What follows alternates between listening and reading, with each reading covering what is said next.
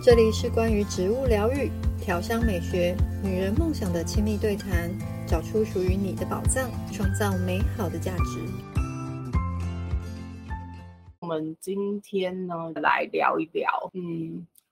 就是这几天啊，天气都蛮热的哈。那尤其是如果是在北部的话，我记得这几天的温度大概都是三十五度以上，三十七八度这样。所以而且因为现在的季节，它其实已经过了节气的所谓夏至以后，所以是传统上它就是正式进到一个嗯一年四季里面最炎热的时候哈。那其实这种气温底下。其实大家到了夏天就会开始有一些不舒服的状态。我想，我想每个人应该都，嗯，应该都有这种感受啦。哦，例例如说会觉得头晕晕的啦，然后或者是人会觉得比较懒懒的那种感觉，然后好像一直流汗，然后一直想要口干舌燥，一直想要喝水，甚至一直想要喝冰的这样子。但是其实。呃，我们一般有有人会觉得那种晕晕的感觉是不是就叫中暑？其实也不完全，就是还没有到那么严重的状态。好、那如果是就我们呃医学上面的定义来说，其实我们一般口头里面说的这种中暑啊，它其实有分成两种。那一般我们所谓这种，就是我们一般民众认为的这种。这种头昏啊，觉得不舒服啊，那甚至恶心想吐啊，好像这种感觉，它其实它的正确的名称叫做热衰竭，好，反而是我们一般常用的中暑、中暑这个名词呢，它其实是比较严重的状态，好，那热衰竭呢，它一般来讲呢，它的原理是什么？它就是说。例如说，在这种温度很高的状态，我们会一直不断的流汗，那尤其是如果你是在户外大太阳底下，那你可能就一直不断的流汗来散热。但是如果你又没有呃补充足够的水分啊，或者是电解质，那它可能就会因为水分跟那些电解质，就是我们所谓的矿物质啊、盐分这类的过度流失。那它就会使身体造成一个热衰竭的状态。那一般呢，我们常见的症状就是会觉得晕眩，然后觉得头很痛。那种头痛就有点类似像，呃，你的头好像一直有神经在抽，然后很胀的那种感觉。那甚至有的人比较严重，他可能就会恶心呕吐，就真的吐出来。那会觉得全身很衰弱。那甚至就直接就昏倒了，好像小时候在操场上就是开晨会啊那些，那不是常常有人就晕倒，要抬到树下、抬到阴凉处等等，哈。那像这种情况，其实是我们讲的热衰竭的一个状态。那呃，医学上面的中暑呢，它主要是它主要的原因是已经超过。身体的热度已经超过，就是那种热温度已经超过四十度了，所以它它除了就是说你里面因为有太多的热，身体里面因为有太多的热量没有办法排除，它还有它还会进一步的伤害我们身体的组织跟细胞。那所以说，呃，医学上面的中暑呢，它除了我们刚刚热衰竭的这些症状以外，他甚至会出现一些精神方面的症状，例如说会焦虑不安啊，很烦躁啊，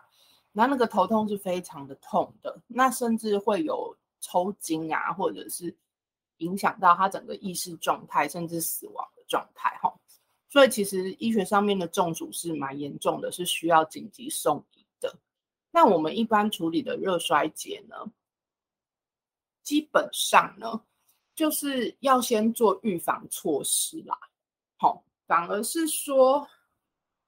反而是说，你当那些症状发生了之后，你再来，你再来补救的话，就是效果就有限。但是如果我们可以就是有效的先预防来讲，那呃就会比较好。那尤其像现在放暑假，有时候家里面有小孩的，就会带他们出去外面走走啊，吼，出去旅游啊，等等，或者是我们自己也可能出去散散心等等，哈。那那这时候你一定要做好防晒的措施。好，那怎样做好防晒的措施呢？嗯，例如说最简单的就是戴帽子。然后或者是撑阳伞，那或者是穿一些比较透气、透汗的长袖这样子。不过有时候我们出去玩就想要拍美美的照片啊，所以有时候这些就是呃尽量做到。然后还有像一些防晒呃防晒产品的一些使用，好，那这些也是都可以。那其实最重要、最重要、最重要。其实我我每次都会强调，最重要的事情就是要补充足够的水分。那这呃，在这张投影片里面，他的建议是一天至少补充两千 CC，但是我会建议要甚至要更多一点哈。原则上是用你的体重，然后下去看，用你的体重乘以三十到三十五。所以假设你是一个呃六十公斤的人来讲。那你最基本你就要喝到一千八百 CC，那比较标准一点，可能要再高一点这样子，吼，就大概要两千多这样子，那甚至你喝到三千也都没有问题。那嗯、会希望就是在比较没有那么热的时段去做运动。那如果发生我们所谓热衰竭的情况，就是要呃，就是要把那个那个人。他带到一个阴凉处去休息，然后把他身上的，比如说扣子啊、领子啊这些都要解开，然后会可以携带使用一些冰袋或者冰毛巾，然后做一些冰敷这样子。好，那其实中暑呢，就中医来讲有两种，那这个这个概念可能一般人比较不会去注意哈。那例如说，我们印象中，例如说我们前面讲的这种这种中暑，它大部分是属于中医所谓阳属的部分，就是我们投影片右手边的那个部分。那它通常主要是因为在大太阳底下，然后导致你身体的水分一直散失，所以它它它表现出来是身体散失水分的那种状况。在我们投影片的右手边呢，它其实就是我们比较传统认为那种阳暑的部分，哈，就是身体的水分散失，然后身体的温度，好，比较偏高的状态。但是在我们现代的这种社会，哈，这种工商社会，其实有另外一种状况，有另外一种中暑，其实很常见，好，很常见，反而是要比那种阳暑在我们一般门诊上反而会更常见，那个叫阴暑吼。那阴暑的部分呢，它不是因为晒太阳造成的，它是因为我们人啊，他常常在户外、室外或者是冷气房里面出出入入，所以你可能一直出入在有冷气跟没冷气的空间里面，那导致你身体的毛细孔啊，它的调节会有点失常，然后。所以身体它没有办法借由流汗的方式，因为你你等于是在外面流汗，那你一进到冷气房里面，冷气一吹，那毛孔闭起来了，所以你反而那种该散热的那个流汗的那个汗水，它没办法排出去了，所以它把那个暑气，它把让它停留在身体里面，所以它会造成那种阴暑的状况。那有的病人呢，他是因为吃太多，例如说冰啦、生鱼片啦、生菜沙拉，然后这种生生冷寒凉的食物造成的。那阴暑的状况呢，除了呃投影片上面写的呕吐啦、拉肚子啦这种状况以外，那常常还会觉得就是肩膀很紧，那或者是觉得头的。头部整个肩颈的肌肉都非常的紧绷，这样子。那有的人就会认为说，那是不是自己平常，例如说打电脑的姿势，呃，打电脑的姿势不好啦，或者是说没有活动等等啊，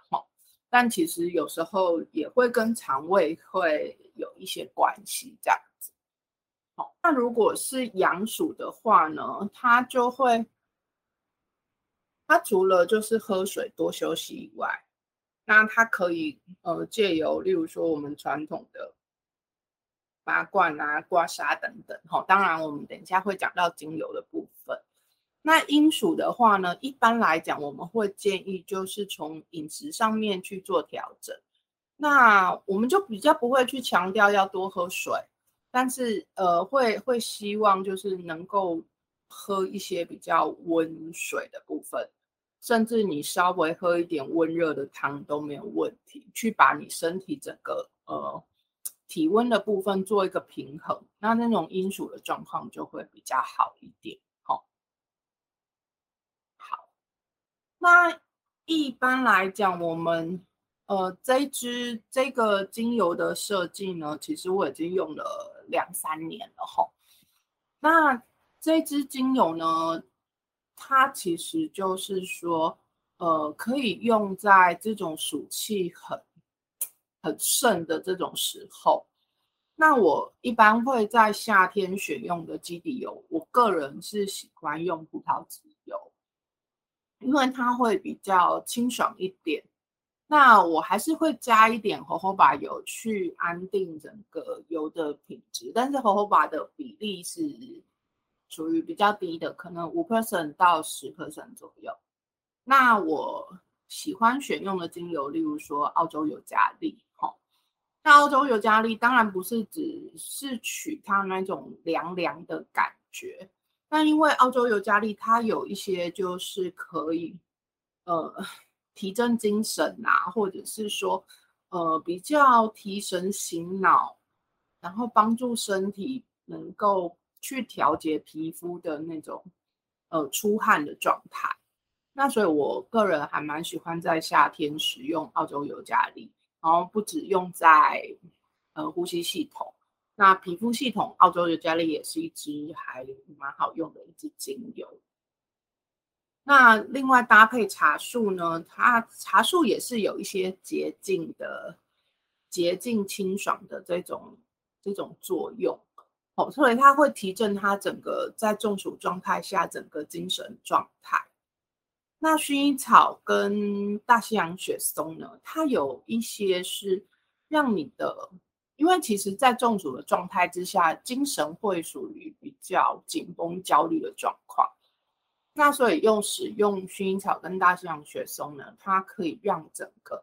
神经系统的状态会属于处于一个比较安定、比较冷静下来。那也可以帮助整个情绪放松的状态。那我一般的调油的浓度大概是三到五克升左右这样子。嗯。那当然，你说，呃，在这种时候，你用熏香的方式可以达到就是缓解中暑的效果嘛？可能有时候就缓不济急啦。所以一般就是，例如说，呃，可能旅游，就是你你你已经有计划性的出去旅游，或者是说，哦，已经有计划性的要在户外做活动，那你就可以调一支，呃，这调一支。精油，那随身携带在身边，那做无论是做预防性，或者是症状出现之后，做有一点呃，就是调呃照护的效果，那其实都是蛮不错的。好，我们今就是不知道大家对于这个呃中暑的方疗的部分有没有什么特别的想法？哎，你好。